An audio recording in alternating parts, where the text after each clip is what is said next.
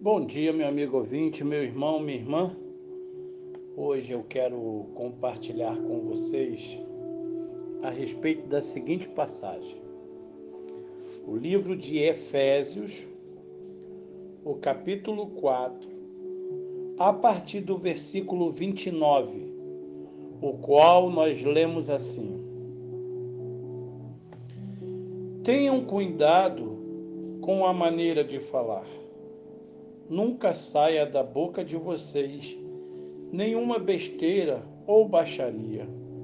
Falem apenas o que é útil e que ajude os outros. Cada palavra de vocês deve ser um presente. Não entristeçam Deus, não lhe cause nenhum desgosto. O Espírito Santo, que se move e respira em vocês, é quem nos leva à intimidade com Deus e os deixa em condições de se relacionar com Ele. Não despreze este presente maravilhoso. Nada de conversa profana, difamadora e nociva. Sejam gentis e sensíveis ao próximo. Perdoem-se uns aos outros, assim como Deus em Cristo os perdoou. Perdão total e incondicional. Ah, meu amigo, conta-se a história de um homem que, ao acordar, reparou o seu machado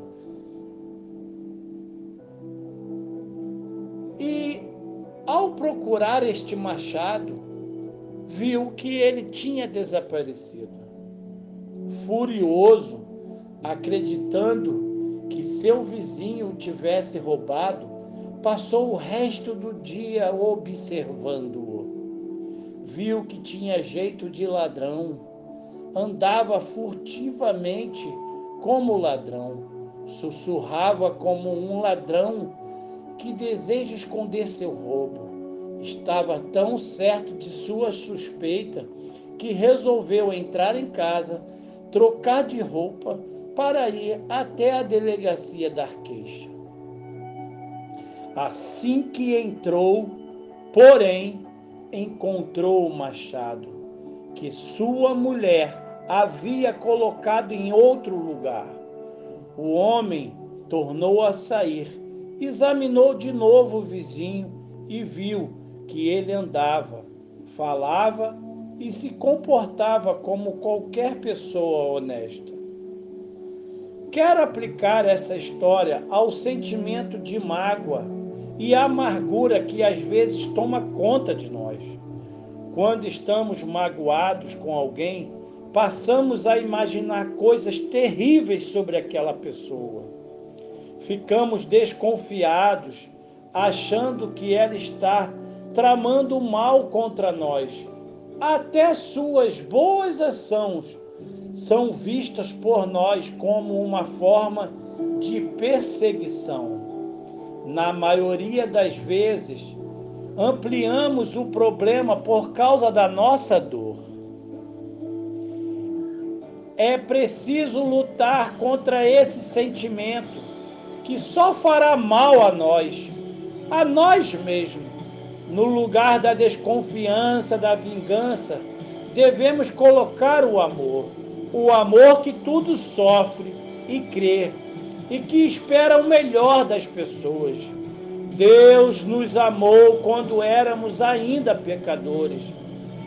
E Ele nos instrui a permanecer no seu amor é uma grande verdade a letra de um hino do cantor cristão que diz: Com suspeitas não se alcança ver o amor.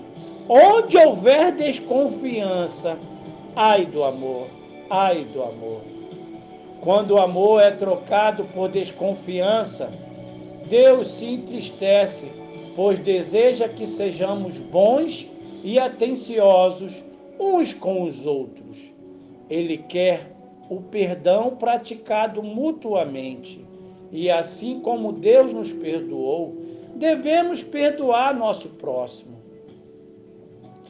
Vamos fugir dos maus pensamentos que nos levam a insultos, gritaria, calúnia e maldade.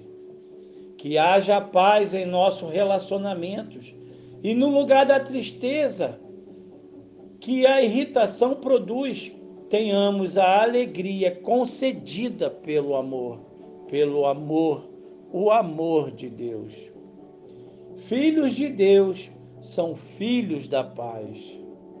Ah, meu amigo, que você ame ao Senhor acima de todas as coisas, porque amando ao Senhor, nós entendemos e aprendemos também amar ao próximo como a nós mesmos.